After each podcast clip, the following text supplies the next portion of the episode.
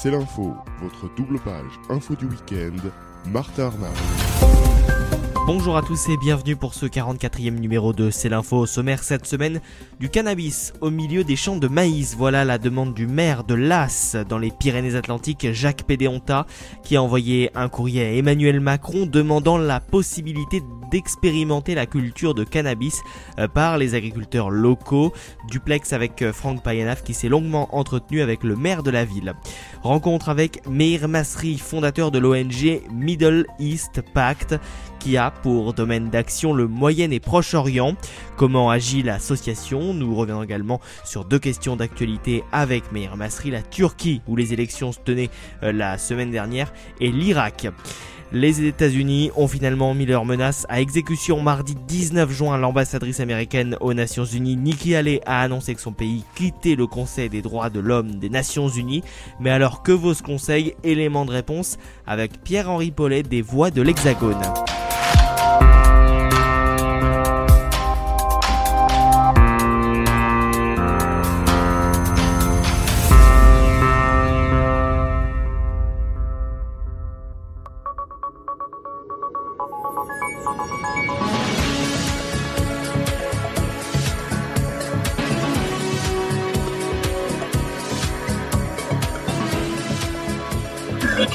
Et on rejoint en duplex Franck Payanave. Bonjour mon cher Franck.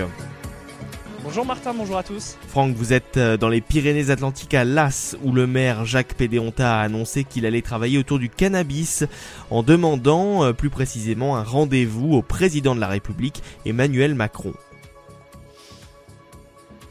Effectivement, Martin, une conférence de presse qui l'annonçait décoiffante et ça a été euh, le cas ce lundi matin, ici dans la commune de Las, dans le Béarn.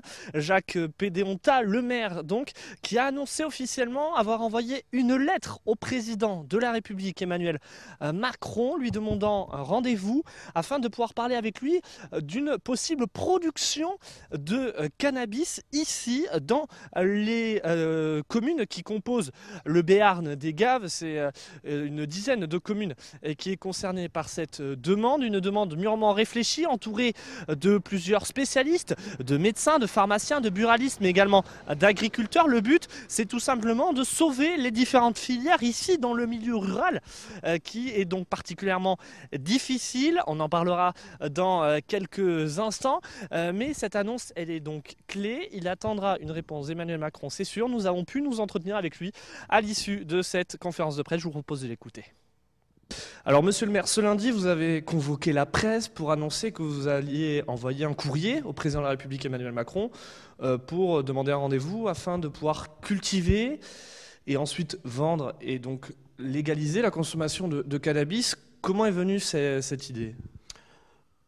Euh, si vous voulez, le, préalable, euh, le, fondement de cette idée, il y a trois niveaux.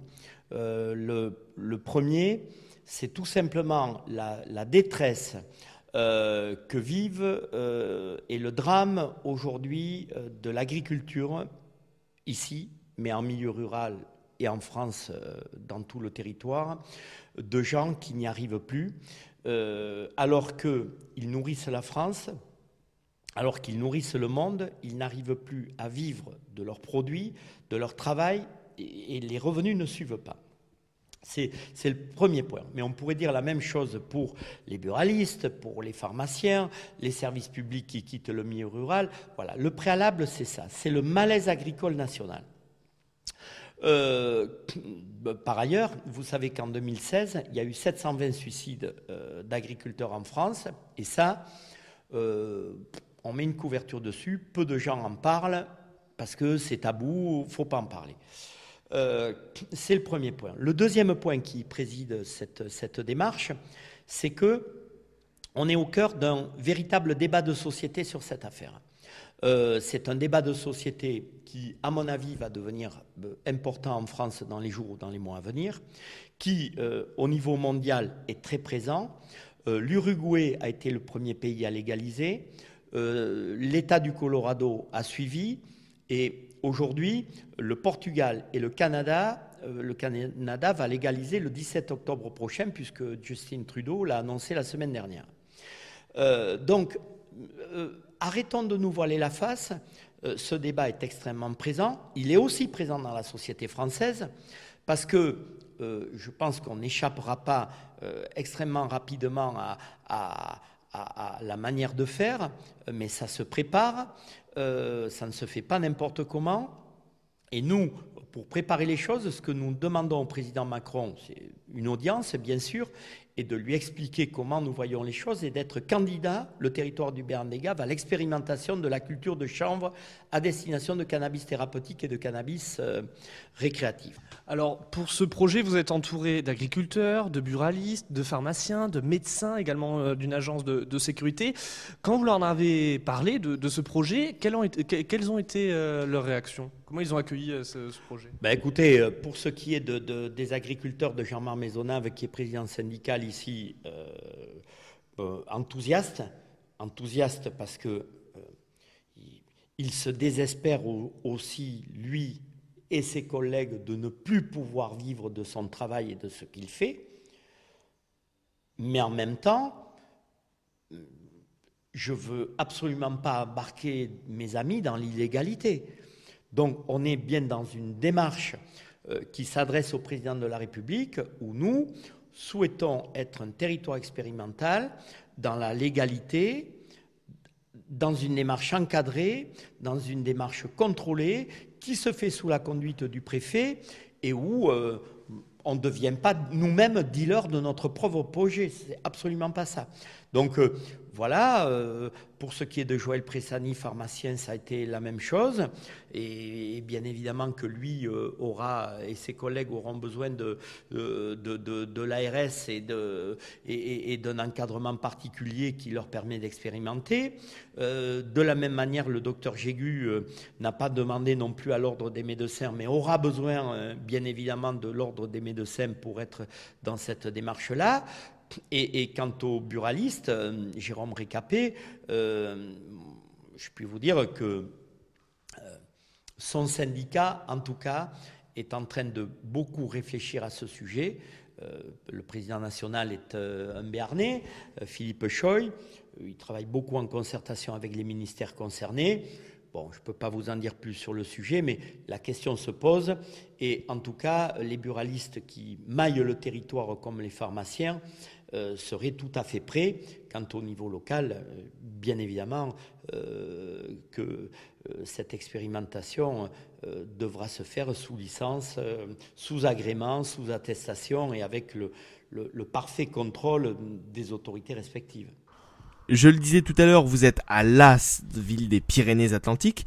Las, qui en plus d'être une ville, est également une principauté et il faut le, souligner. Dites-nous en plus. Alors oui, pour parler d'autre chose qui reste en, termes quand même avec là, ça faisait un moment que je voulais vous en parler, c'est que ici on est donc officiellement dans les Pyrénées-Atlantiques, mais regardez bien, si je m'éloigne de quelques mètres, juste là, si vous nous regardez en vidéo sur euh, www.c-l'info.fr, c'est que vous avez une cabane de douane tout simplement parce que là je me trouve encore en France dans les Pyrénées-Atlantiques. Et ici symboliquement je passe la frontière sur la principauté de Las. En effet depuis quelques années désormais Jacques Pédéronta a décrété au 1er janvier 2015 que la commune de Las serait sous le régime de la principauté un petit peu inspirée euh, par la principauté d'Andorre, c'est-à-dire dirigée euh, par deux têtes euh, qui ne sont pas couronnés. D'un côté, le président de la République française, il s'agit d'Emmanuel Macron, et puis de l'autre côté, l'évêque de euh, Bayonne, lui représenterait l'équivalent du chef du gouvernement, et c'est tout simplement pour euh, donner un signal d'alarme sur les zones rurales qui sont désertées, oubliées par l'État français, en tout cas ce sont c'est dire un village qui est donc très dynamique, c'est un petit village classe, c'est 150 habitants. Là aussi nous nous sommes entretenus avec Jacques Pédéronta à ce sujet, je vous propose d'écouter. Alors maintenant, c'est plus au maire de l'As que, je parle, c'est aux dirigeants de la, principauté. Euh, ça fait quelques années maintenant que ça existe. Elle, est venue d'où cette idée de, rendre en quelque sorte indépendant euh, la commune de l'As? Ah ben, L'idée de la principauté, euh, elle, est très simple. Elle est venue du fait que le président Sarkozy à l'époque et le président Hollande après ont engagé une réforme pour la France qu'ils ont appelée réforme des collectivités territoriales qui s'est traduite par la loi NOTRe, votée euh, à l'Assemblée, au mois de juillet 2016 sous le président Hollande. Bon, cette loi NOTRe, si vous n'êtes pas élu euh, conseiller municipal, maire ou quoi, vous n'avez aucune idée de ce que c'est. La loi NOTRe, pour faire simple, c'est le redécoupage des régions en grandes régions, le redécoupage des cantons en territoires de 20 000 habitants, avec l'élection en binôme, et c'est la naissance des grandes communautés de communes. Euh, obligatoire. Bon.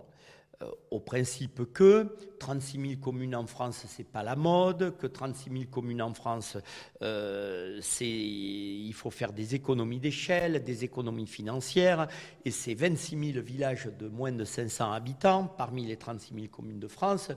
Aujourd'hui, ce n'est plus l'efficacité dans une Europe et dans un monde mondialisé. OK. Maintenant qu'on a dit ça, euh, que la loi NOTRe est passée par là. Euh, des économies, on n'en constate aucune. Euh, une simplification, il n'y en a aucune. Au contraire, c'est une complexification. Et les élus n'ont jamais été aussi éloignés de leurs citoyens parce qu'ils courent partout, ils n'ont plus le temps et ils ne peuvent plus se consacrer au local. Donc l'idée de la principauté est venue d'un courrier que j'envoie au président Sarkozy en 2011 où je lui dis écoute président, ton projet pour la France, moi je ne le sens pas. C'est pas ce qui me fait vibrer. Euh, le Béarn a une réelle histoire avec les forts du Béarn de démocratie locale et de démocratie de proximité, Phébus, Henri IV après. Euh, ton projet pour la France, bâtis-le autour des mers, part donc du local pour aller vers le global et non l'inverse. Parce que c'est au niveau du local qu'on peut le plus appréhender les choses, les corriger en impliquant les populations et, en étant proche des gens. Après, je lui disais, bon, écoute, si tu ne crois pas en mon projet, euh, l'As a été une baronnie qui a été créée par Henri IV en mars 1610 au nom d'un mousquetaire du roi qui avait dû euh, faire un fait d'armes particulier, qui a fait de l'As une baronnie. Donc depuis un peu plus de 450 ans, il ne s'est rien passé à l'As accepte que nous devenions une principauté. Et je lui disais, écoute, on va se doter d'une constitution, je ne tutoyais pas le président de la République, hein. on va se doter d'une constitution, et cette constitution sera bâtie sur le modèle andorran, où on dira que la principauté est régie par deux coprinces, vous, président de la République française, Monseigneur Hayé, évêque de Bayonne, dont je serai le représentant, sur le modèle d'Andorre, principauté d'Andorre est régie par la co-princialité de, du président de la République française et de l'évêque de la COD Urgel, qui représente l'État espagnol et la couronne, euh, la monarchie espagnole. Le 1er janvier 2015, le préfet nous a automatiquement rassemblés dans une communauté de communes. Et nous, le 1er janvier 2015, on s'est autoproclamé principauté. On a euh, une existence juridique qui est une association loi 1901, tout ce qu'il y a de plus normal, enregistré en préfecture, au journal officiel, tout. On a fait une demande auprès des services fiscaux pour avoir une exonération pour les gens qui font des dons, qui puissent avoir l'abattement de 66% avec le, CERFA qui va bien. Et aujourd'hui, la principauté de l'AS, on essaye de la rendre visible euh, en en faisant un véritable projet de développement économique. Alors, au-delà de l'aspect euh, sympathique et souriant que ça peut euh, occasionner. C'est ça, parce que dès qu'on arrive dans la, commune, on a cette cabane de douaniers qui, qui, nous accueille. Les, barrières douanières, avec une douane volante qui intervient juste pour accueillir les cars et les touristes, voilà. Mais aujourd'hui, tout à fait sérieusement, le projet Principauté de là s'illustre à travers quatre aspects. Le premier, on a installé dans le village euh, les étoiles des stars qui sont venues à Las en faisant un parcours de découverte qui s'appelle le Las Vegas Boulevard. Le deuxième sujet, c'est que on rend visible la principauté de Las aujourd'hui à travers un véritable produit touristique qui s'appelle Une journée en principauté. Accueil à la douane, visite de la principauté, visite du château, visite de la manufacture de Béret, repas à l'auberge. Bon, on a fait 12 quarts cette année. Euh, voilà, euh, ça commence. On est distribué par l'Office du tourisme du Berne des Gaves et ça marche plutôt pas mal. Troisième projet, on travaille avec une wedding planner avec laquelle on a passé un contrat pour nous développer à partir de 2019 des mariages princiers. Vous avez vu euh, Kate et William, ce que ça a procuré. À qui vous avez offert d'ailleurs des bérets pour, euh, pour la naissance du, petit dernier. Vous avez vu euh, Harry et Meghan, ce que ça a procuré.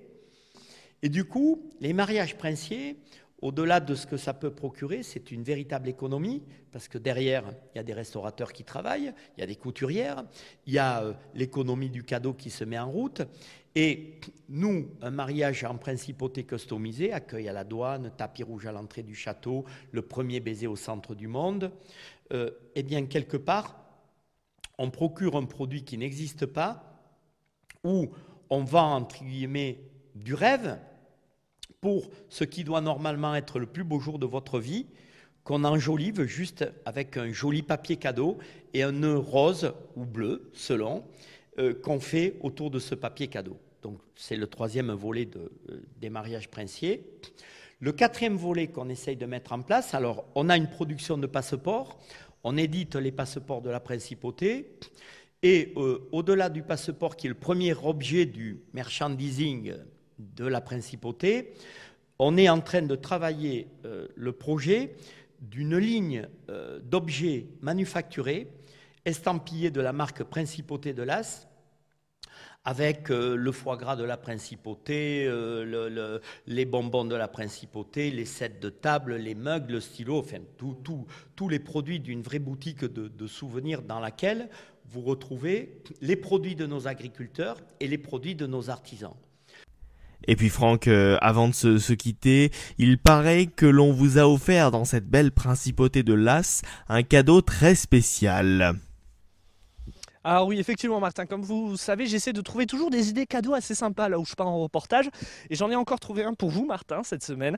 Je vous laisse le temps de vous connecter quand même sur c-l'info.fr. Mais ici, pas très très loin justement du poste douanier, il y a euh, une fabrique de bérets artisanale, le béret français, porté par de très par beaucoup de têtes connues, euh, que ce soit en France mais également à l'étranger. Comme je disais tout à l'heure, euh, Jacques Pédéonta, le maire de euh, Las, a offert un béret au dernier bébé de William et Kate. Et justement, j'ai réussi à en récupérer pour la rédaction. Et je peux vous dire qu'avec ça,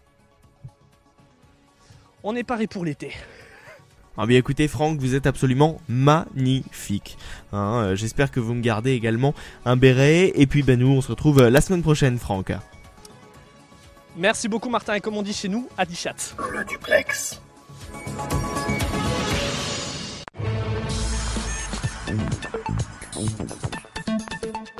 C'est l'info, l'invité de la semaine. Meir Masri, bonjour. Bonjour. Vous êtes euh, docteur en géopolitique, maître de conférence à l'Université hébraïque de Jérusalem et vous avez fondé l'ONG Middle East PAC, hein, c'est bien cela? Tout à fait. Alors euh, racontez-nous, expliquez-nous ce qu'est cette euh, ONG Middle East Pact.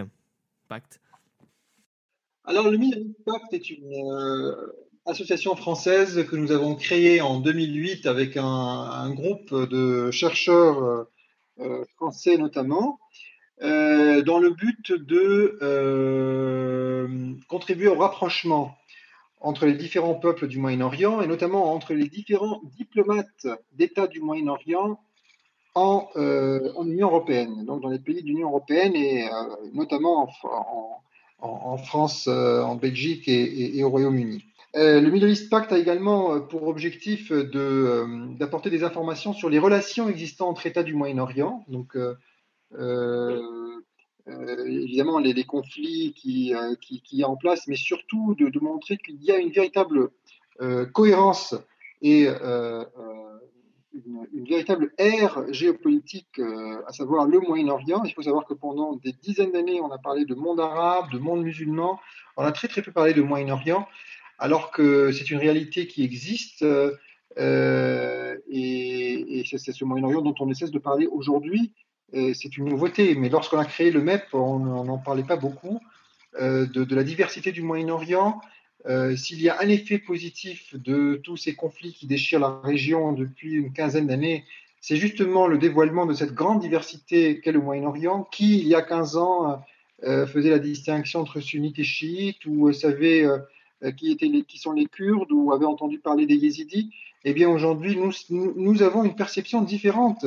grâce au MEP, grâce à d'autres organisations, à cause aussi malheureusement de, tous ces événements euh, triste qui secoue le Moyen-Orient, mais je pense que c'était très important à une époque, à un moment où on ne parlait pas suffisamment de Moyen-Orient. Et d'ailleurs en France, par exemple, dans des établissements tout à fait sérieux comme Sciences Po euh, à Paris ou euh, dans différentes universités, lorsqu'il y avait des chaires consacrées au Moyen-Orient, ça s'appelait souvent monde arabe ou au monde musulman, au monde arabo-musulman. Euh, sans se focaliser sur euh, l'aspect objectif de cette ère géographique qui existe et qui est euh, une réalité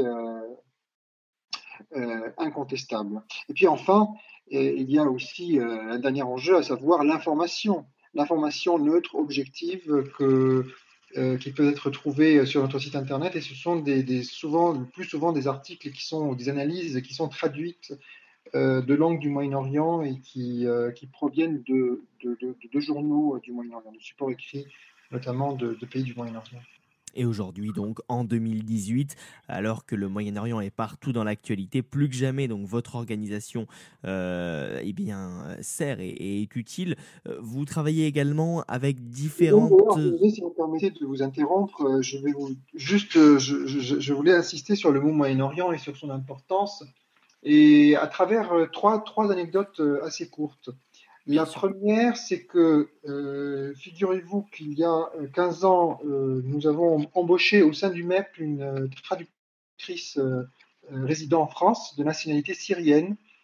Et elle, au bout d'un mois, elle a demandé d'arrêter. Elle n'a pas voulu continuer à travailler parce que, m'a-t-elle dit, le mot Moyen-Orient était un mot dangereux en Syrie et qu'elle pouvait avoir des ennuis parce que Moyen-Orient, c'est un mot qui, euh, qui était euh, euh, en opposition avec le mot monde, arabe, hein, la Syrie baassiste étant donc dirigée par un régime extrêmement autoritaire prônant le panarabisme à outrance. Et Moyen-Orient, c'était aussi un mot, l'appellation Moyen-Orient, c'était une appellation qui intégrait Israël. Et alors que dans, un, dans une configuration homogène, arabe ou arabophone, euh, Israël est rapidement perçu comme un intrus. Et donc il y avait aussi là, hein, il y avait tout, un ensemble d'enjeux euh, qui faisaient qu'on n'acceptait pas le mot Moyen-Orient. Et eh bien aujourd'hui, dans toutes les chaînes syriennes de télévision, dans les journaux officiels, dans la chaîne euh, gouvernementale du régime syrien, on parle de Moyen-Orient. Et même, et, même plus que cela, le territoire syrien est aujourd'hui presque dans son intégralité sous la, domination d'États non arabes du Moyen-Orient, à savoir la, Turquie dans le nord, qui occupe une zone tampon assez large, de plus en plus large d'ailleurs, l'Iran, qui est le protecteur du régime de Bachar el-Assad et qui est militairement installé en Syrie, et puis enfin Israël aussi qui de temps en temps effectue des raids sur le territoire syrien, notamment dans le à proximité de sa frontière internationale. Ouais, cette anecdote est quand même euh, assez intéressante. De, comment, selon vous, justement, ce mot Moyen-Orient, qui était visiblement donc, un tabou euh, en Syrie. Un tabou, et, je dirais même, j'irais même plus que cela. Je dirais même plus que cela, puisqu'un éminent euh, spécialiste du Moyen-Orient, enseignant en Sciences Po Paris, je préférerais ne pas le nommer, m'a dit hum. une fois il ne faut pas parler du Moyen-Orient parce que c'est un, une appellation qui n'est pas objective. C'est l'un des plus grands spécialistes en France hein, euh, des questions moyen-orientales. Il avait dit que l'appellation n'était pas objective parce que Moyen-Orient, ça veut dire quoi finalement? Ça veut dire que c'était un Orient par rapport à un Occident. Donc c'est toujours par rapport à l'Europe. Et puis alors il était moyennement Orient parce qu'il y a un Orient qui est encore plus extrême. Et c'est par rapport à qui? Par rapport à l'Europe. Donc tout est par rapport à l'Europe, c'est donc, donc ethnocentrique, c'est donc, donc euh, euh, subjectif et c'est donc pas bon. Alors que moi j'ai trouvé qu'il y avait là euh, une exagération parce que l'Amérique du Sud elle est sud par rapport au Nord, l'Amérique du Nord elle est nord par rapport au Sud. on a toujours parlé d'Asie centrale, de, d'Extrême-Orient, d'Afrique du Nord. Et par conséquent, rien n'est objectif. Tout est toujours par rapport à quelque chose. Il y a toujours de l'ethnocentrisme dans toute euh, appellation euh, euh, géographique. Et, aujourd'hui, ce même spécialiste publie des articles où justement elle fait mention de, du Moyen-Orient et, il fait usage de cette appellation sans gêne, alors qu'il y a à peine 15 ans, il s'y opposait. et on ne saura jamais ce nom. La nécessité de faire usage de, de cette appellation, il y a euh, ou de ce nom il y a, il y a 15 ans. Évidemment, on ne saura jamais le nom de, de, ce, de ce géopolitologue, euh, euh, professeur à, Sciences Po, dont, dont, dont, vous nous parlez en, terrasse. Non, vous, vous avez peut-être d'autres anecdotes à nous raconter donc sur ce, sur ce Moyen-Orient? Oui, faire vraiment une anecdote, mais je rappellerai quand même que le président Chirac, lors d'une visite en Azerbaïdjan, avait euh, parlé de, ce grand pays comme un modèle de laïcité pour les pays du Moyen-Orient, alors que l'Azerbaïdjan est en Transcaucasie, ne fait pas vraiment partie du Moyen-Orient. Le président Bush fils euh, parlait d'un grand Moyen-Orient, allant du Maroc jusqu'à l'Afghanistan, euh, tandis que pour d'autres dirigeants de ce monde, le Moyen-Orient était, euh, se limiter au, seul Proche-Orient, à savoir euh, Israël et ses voisins. Et c'est vrai qu'on n'avait pas pendant longtemps une vision très claire de ce qu'est le Moyen-Orient. On avait une vision assez aléatoire, plastique d'un Moyen-Orient aux frontières approximatives qui, pourrait, qui pouvaient s'étendre jusqu'à l'Afghanistan et au Maroc lorsqu'il était question de problématiques transversales comme celle de l'islam politique et de son expansion. Euh, ou se limiter au seul Proche-Orient lorsqu'il était question de traiter du conflit israélo-arabe. Et bien aujourd'hui, on retrouve, on a de plus en plus une vision extrêmement claire, de plus en plus précise du Moyen-Orient, d'un Moyen-Orient avec des contours bien précis, à savoir la Turquie, l'Égypte, l'Iran et tout ce qu'il y a autour. Une couronne de trois grandes civilisations euh, de superficie, euh, plus ou moins équivalentes et assez proches au niveau également, sur le plan également démographique, euh, et, l'Iran, la Turquie et l'Égypte, avec au milieu un noyau donc euh, arabo-kurdo-hébraïque avec euh, une mosaïque de, minorités et, de, composantes. Et cette vision est de plus en plus ancrée aujourd'hui, ce qui n'était pas du tout le cas il y a 15 ans encore une fois. Oui, c'est clair, c'est clair. Euh, revenons donc à présent à, l'actualité. Euh, Meir Masri euh, de, du MEP, hein, Middle East Pact. parlons de la Turquie. Le chef d'État turc Recep Tayyip Erdogan a revendiqué sa victoire dès le premier tour de la présidentielle. C'était ce dimanche 24 juin. 52,5%. c'est donc le score de, de M. Erdogan. L'opposition a reconnu sa défaite. C'est finalement une victoire écrasante, Meir Masri, pour Recep Tayyip Erdogan alors que l'on prédisait une opposition muselée et qui était parvenue à s'unir, à s'allier avant ce premier tour. Alors oui, c'est clair, mais euh, il faut savoir que euh, le pouvoir en place en Turquie euh, a arrêté à peu près les, les des représentants de tous les grands partis d'opposition et que la presse n'est pas libre. Il y a même des réseaux sociaux qui ont été suspendus pendant euh, plusieurs semaines avant l'organisation de ces élections.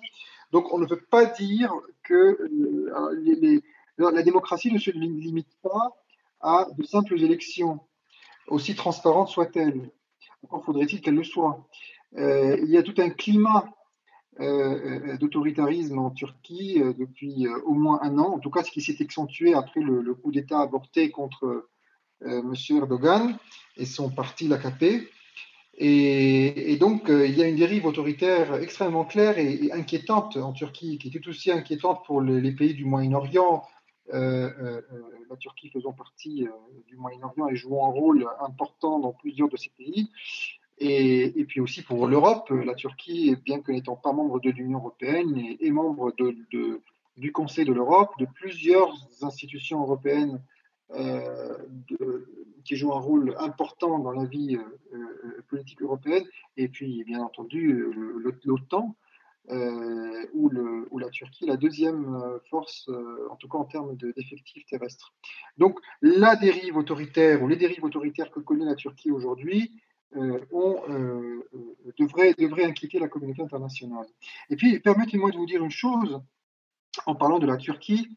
on parle souvent d'un Moyen-Orient euh, qui serait euh, traversé par euh, un conflit sunnite-chiite. On cherche à tout expliquer par ce conflit sunnite-chiite. Alors il y a les sunnites, donc les Arabes et la Turquie, puis les chiites, l'Iran et ses alliés, et puis tout, tout s'explique par ce conflit.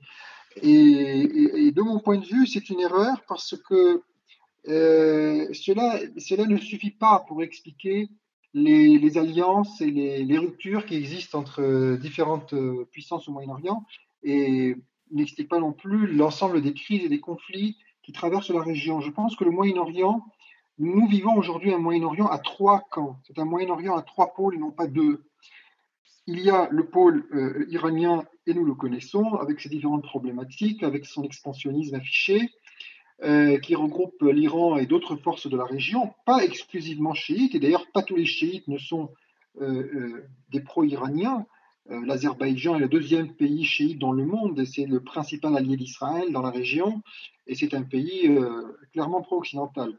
Il y a aussi l'opposition iranienne à l'étranger qui est chiite, il y a également l'Irak où des forces chiites laïques jouent un rôle très important et sont en contradiction avec la politique iranienne. Donc il y a l'Iran et ses alliés régionaux, euh, indépendamment de la problématique euh. Il y a l'Arabie saoudite et ses alliés pro-occidentaux qui défendent, qui défendent la, stabilité coûte que coûte dans la région et euh, le respect du droit international et d'un ensemble de statu quo qui euh, existant depuis plusieurs décennies. Et puis enfin, il y a la Turquie. La Turquie ne fait pas partie du camp dit sunnite modéré, qui est en réalité arabe modéré. La Turquie constitue en elle-même un pôle, un camp à part. Euh, la, Turquie, et ses alliés, c'est-à-dire le Qatar, le Soudan, euh, et puis un ensemble de partis politiques et de groupes euh, plus ou moins clandestins dans plusieurs pays, issus directement ou indirectement du mouvement des frères musulmans.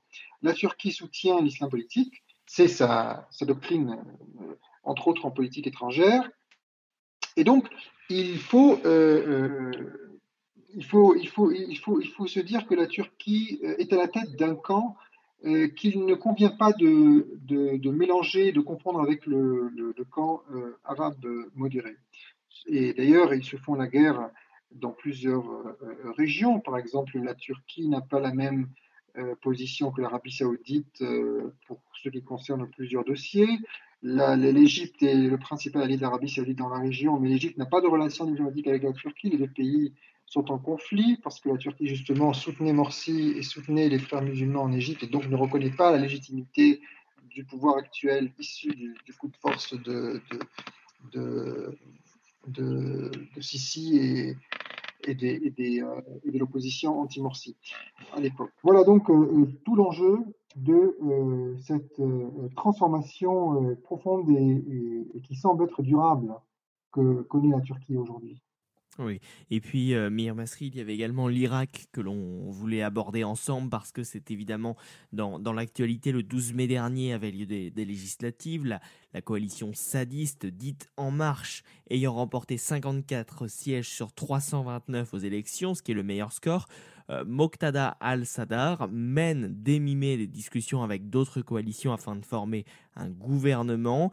Alors l'Iran puis les États-Unis interviennent pendant ce temps de leur côté dans des, dans des tractations pour que se forme un gouvernement qui leur convienne.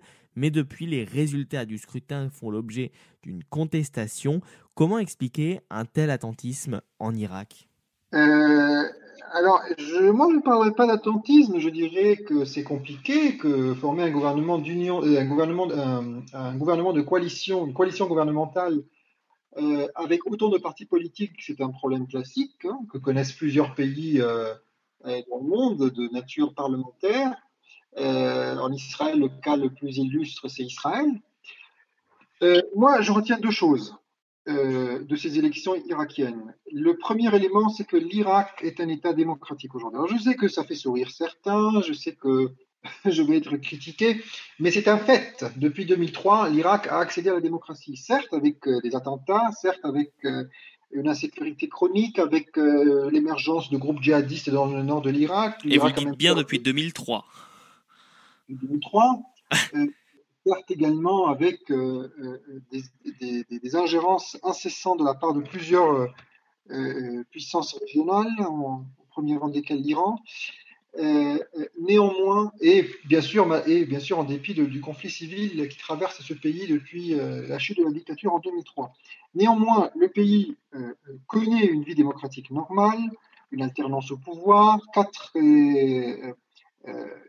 des élections législatives à quatre reprises, euh, trois présidents de la République élus démocratiquement, tous, que ce soit les premiers ministres ou les présidents depuis 2003, ont appartenu à des formations politiques différentes. Hein. Donc l'Irak a connu l'alternance au pouvoir. Et, par conséquent, je pense qu'il faut, encourager ce, pays qui connaît une transition démocratique euh, dans le sang, dans la douleur.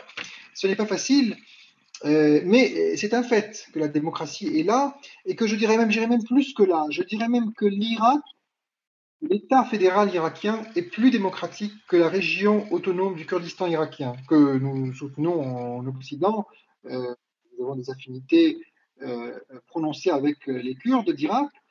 Euh, mais il y a en Irak, en Irak des institutions qu'il ne faut pas contourner, d'où d'ailleurs mon opposition à l'organisation unilatérale du, référendum sur l'autodétermination en octobre 2017.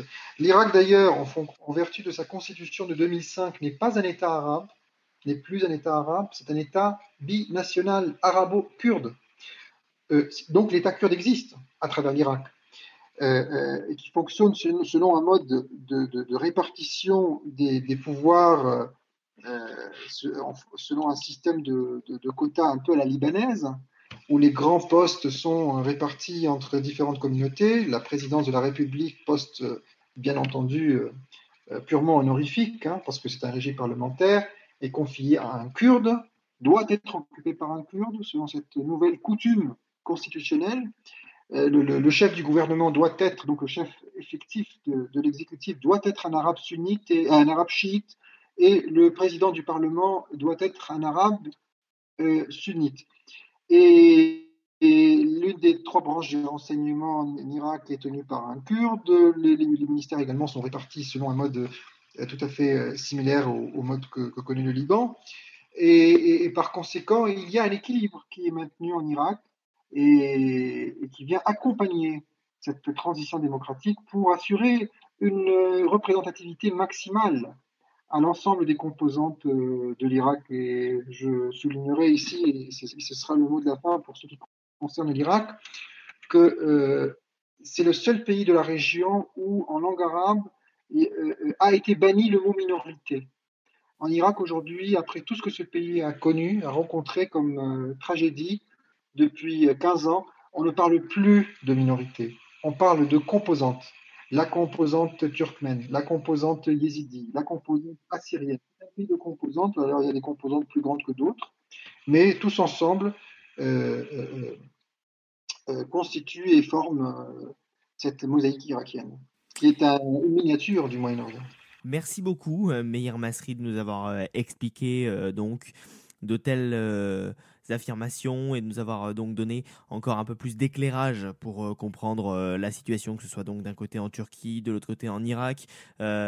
évidemment, voilà, en 20 minutes, hein, c'était difficile de, présenter d'une part cette ONG et de l'autre d'arriver à, expliquer certains sujets, mais vous reviendrez hein, de toute manière, j'en suis sûr, dans, dans, ce podcast. Je rappelle que vous êtes docteur en géopolitique, maître de conférence à l'Université hébraïque de Jérusalem et vous avez fondé il y a maintenant une dizaine d'années, euh, Middle East Pact. On vous retrouve euh, donc sur internet, hein, euh, le www.mep-online.org, hein, c'est bien cela Exactement, le MEP, tout à fait, le Pacte du Moyen-Orient en français. Et c'est une ONG qui est domiciliée à Paris. Et tout le monde est invité à, correspondre avec nous et à même à contribuer à notre site internet. Nous d'ailleurs organisons des colloques et des conférences de façon périodique à, Paris, entre autres. Et c'est un réel plaisir d'avoir été interviewé à votre radio, dont je souligne le sérieux. Et euh, j'espère que nous, aurons que nous aurons l'occasion de euh, débattre de différents sujets euh, par la suite. Merci beaucoup, Meir Maspriet, et à très vite. Avec grand plaisir.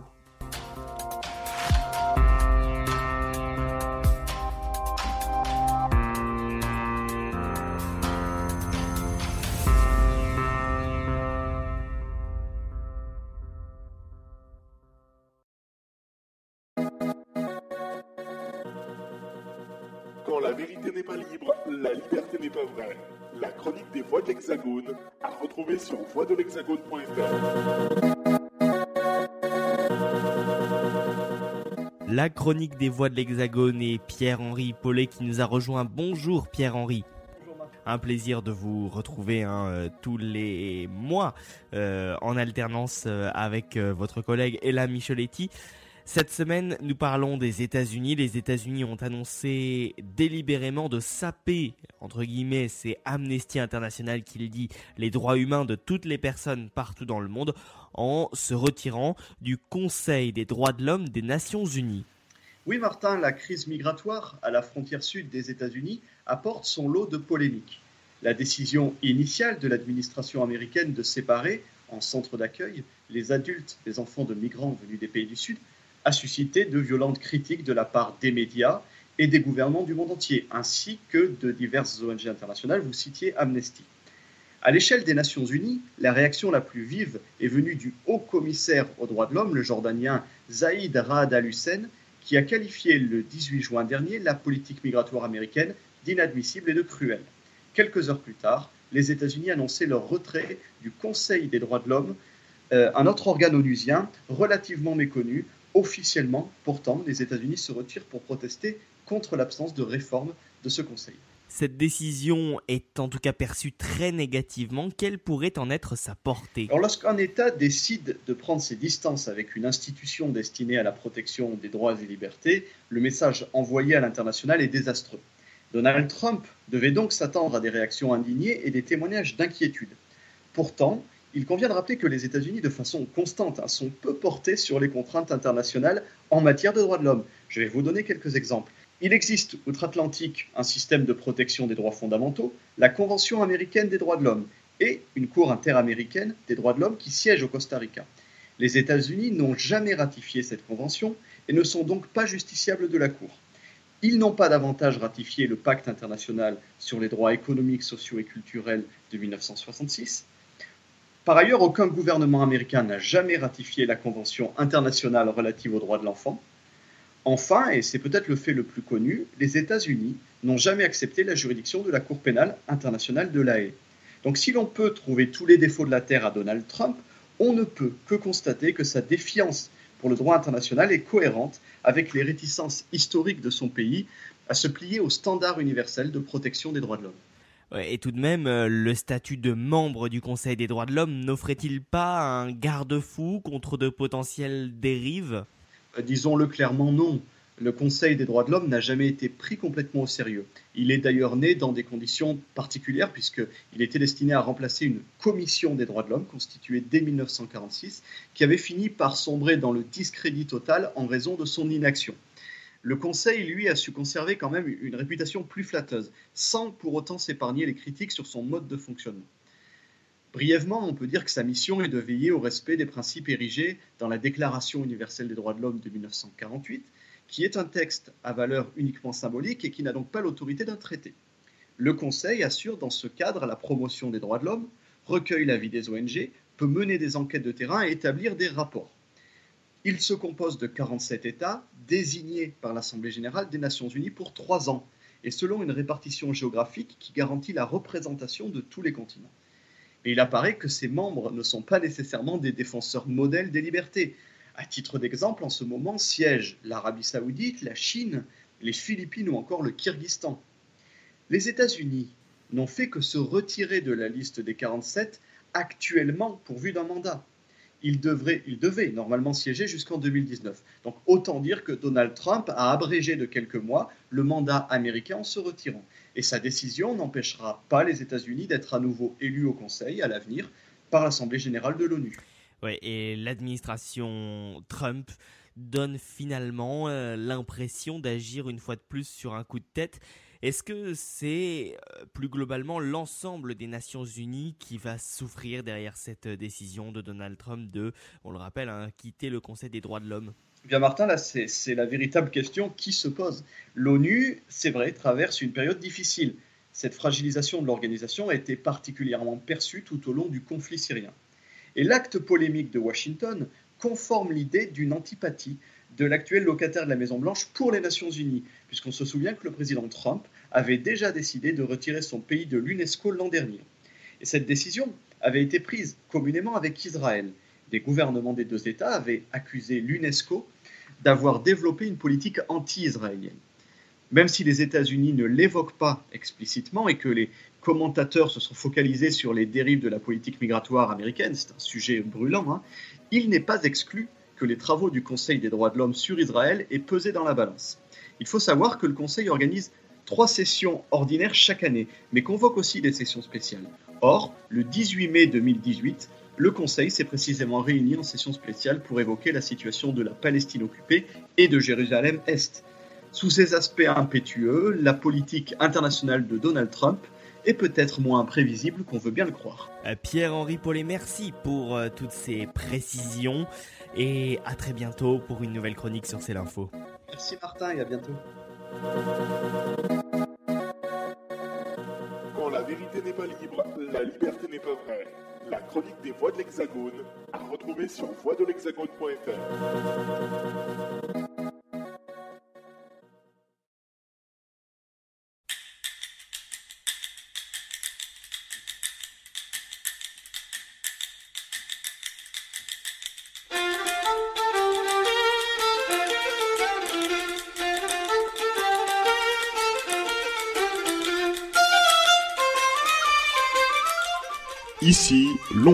Ici Londres avec Alexander Seal. Bonjour Alexander. Bonjour Martin et bonjour à tous. Ce mercredi, le tabloïd britannique The Sun a lancé une campagne et a appelé le gouvernement de Theresa May euh, de laisser flotter le drapeau de la Croix de Saint-Georges. Alors il y a un, drapeau juste derrière moi, je ne sais pas si vous la voyez, au centre du journaux. Alors euh, pour laisser flotter ce drapeau-là, de la Croix de Saint-Georges euh, au-dessus du Parlement de Westminster, sur tous les euh, bâtiments publics euh, et sur les voitures par exemple, sur les maisons en Angleterre, pour tous les matchs de l'équipe d'Angleterre. Alors ce jeudi, l'Angleterre joue contre la Belgique. Alors ce mercredi, Theresa May a, annoncé aux députés de la, Chambre des communes que le numéro 10 Downing Street allait euh, euh, laisser flotter le drapeau de la Croix de Saint-Georges sur les toits et sur les bâtiments publics, euh, notamment à Westminster. Et donc, euh, donc voilà, aujourd'hui à Londres, j'ai vu beaucoup de voitures, beaucoup de taxis notamment, et de voitures et des maisons.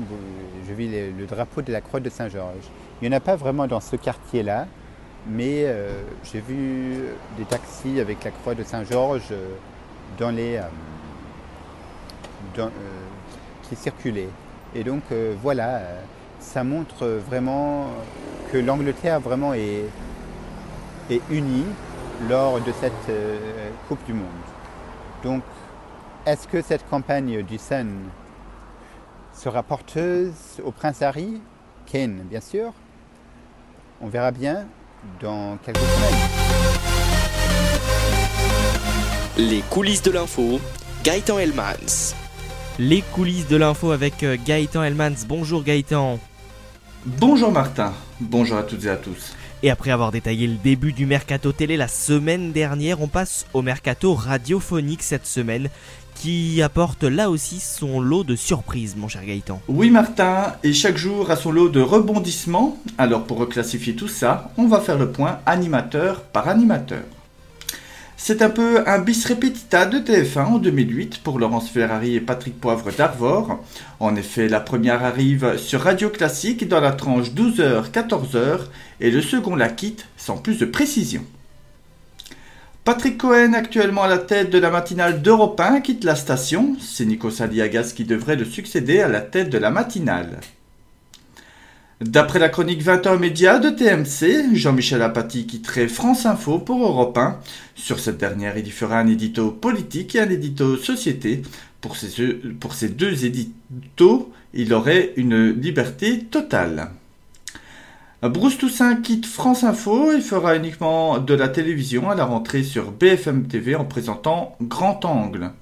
Pour le remplacer, Marc Fauvel, qui officie sur France Inter, arrivera à la tête de la matinale de France Info dès le 27 août. Camille Combal, qui avait dit et répété que cette saison serait la dernière à la tête de la matinale de Virgin Radio, malgré d'excellentes audiences, repart pour une saison de plus, c'est signé.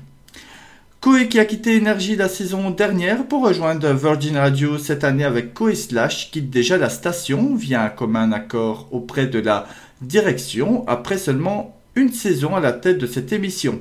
Il se murmure, d'après un tweet du Zapper Fou, une petite référence dans les scoops des médias, qu'il pourrait rejoindre Énergie à la rentrée. Officiellement, il prépare un nouveau projet. On l'a appris il y a quelques jours, le doc de Love Fun alias Christian Spitz quitte Fun Radio car il trouve que la version actuelle de l'émission ressemble très pour trait à l'ancienne formule co-animée avec Diffoul entre août 1992 et août 1998. Il dit aussi qu'ils utilisent les auditeurs à des buts de divertissement sans réelle aide. Il voulait faire évoluer le format, ajoute-t-il, sans jamais pouvoir, sans jamais avoir de réponse positive à sa requête. Quoi qu'il en soit, son contrat arrivait à terme et la station prévoyait déjà de ne plus avoir besoin de ses services à la rentrée. Mais le mercato continue encore tout l'été. Vous trouverez toutes les informations sur les sites spécialisés. Pour la dernière chronique de la saison la semaine prochaine, on se penchera sur les nouvelles grilles de rentrée. Quant à nous, c'est l'info pour la rentrée. On vous prépare une nouvelle formule audacieuse. Mais on n'en est pas encore là. D'ici là, excellente semaine et à la semaine prochaine pour la dernière. Allez, série de reportages à présent pour terminer cette émission. Nous partons tout d'abord à Sirtre en Libye où la radio locale émet à nouveau après avoir été entièrement détruite par le groupe État islamique un émetteur qui réapparaît grâce à un soutien européen, un projet financé en partie par le Comité européen des régions, institution basée à Bruxelles. Reportage de Johanna Hochstein. Chers auditeurs, vous qui suivez nos programmes sur la fréquence 101.1 Radio Amouadj Achababi, que Dieu égaye votre cœur et vous donne le sourire en cette belle matinée. Ce que vous entendez, c'est la radio locale de Sirte, Amouage FM qui émet à nouveau depuis quelques semaines. Un miracle, selon Fatih Souleyman, qui a participé à la reconstruction de la station.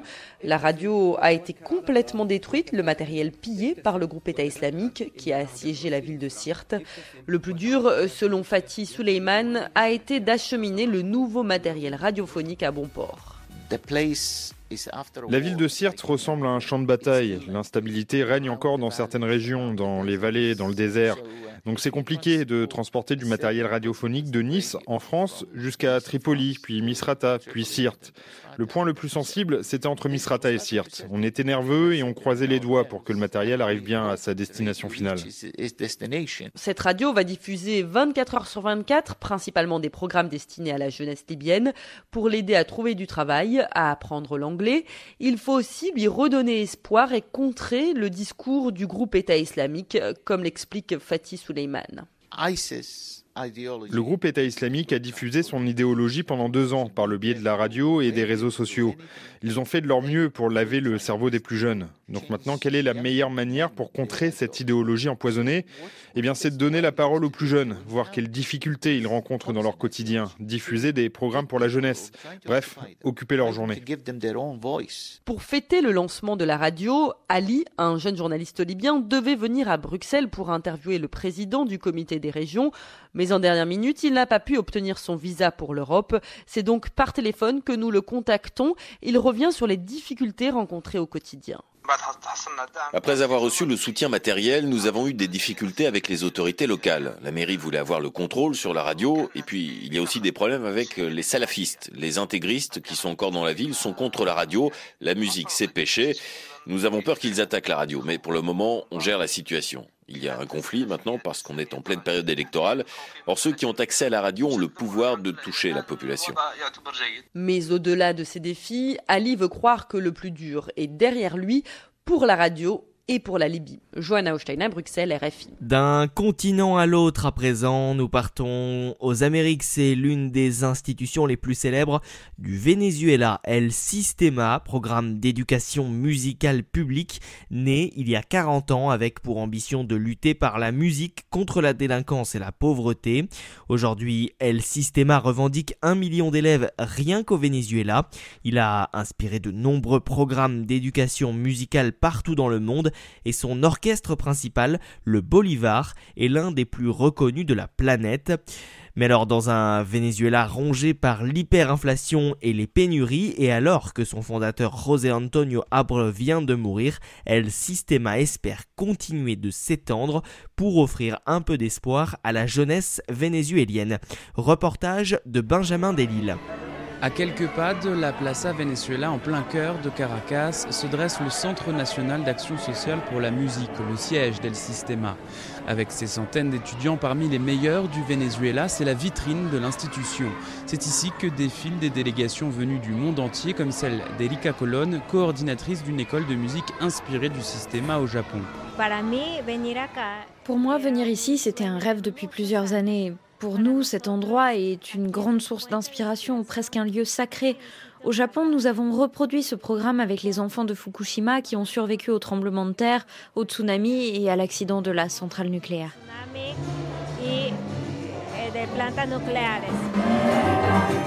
La délégation japonaise découvre les différents orchestres, amateurs et professionnels, guidés par Eduardo Mendes, le directeur d'El Sistema. Ce projet rassemble aujourd'hui plus d'un million d'enfants au Venezuela, dans environ 440 écoles de musique, les nucléos et 1300 modules, avec pour objectif de promouvoir une éducation gratuite et l'accès pour tous sans distinction à l'éducation musicale et artistique. Pour bien comprendre le fonctionnement d'El Sistema, il faut aller dans ses écoles, les nucléos. Il y en a 40 à Caracas. Wolfgang Vigna est à la tête du nucléo de la Rinconada, une école du Sistema au sud de la capitale, dans un quartier particulièrement défavorisé. Le nucléo est ce qui alimente les orchestres établis, professionnels. Sans les nucléos, El Sistema ne peut plus fonctionner car c'est d'eux que vient la matière première.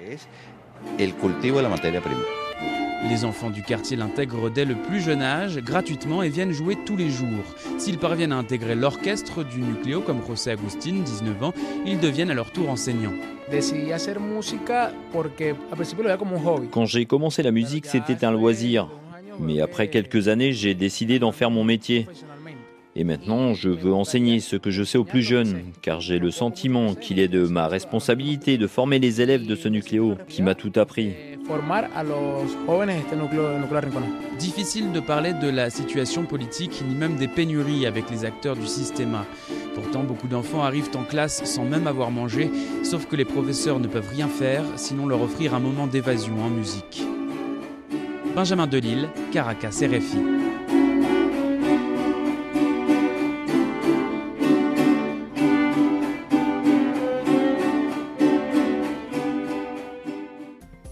Fin de ce 44e numéro, merci à toutes celles et ceux qui m'ont aidé à le préparer, merci à vous d'être toujours aussi fidèles et nombreux chaque semaine. Nous nous retrouvons la semaine prochaine pour la dernière émission de l'année avant une refonte complète de C'est l'info, mais nous vous en reparlerons dans les prochaines semaines. D'ici là, je vous retrouve donc la semaine prochaine hein, en podcast et sur nos radios partenaires. Rappelez également, je vous rappelle également hein, notre site internet le vous nous retrouvez également sur les réseaux sociaux Facebook, Twitter et Instagram. Bonne semaine à tous et je vous dis à la semaine prochaine. Salut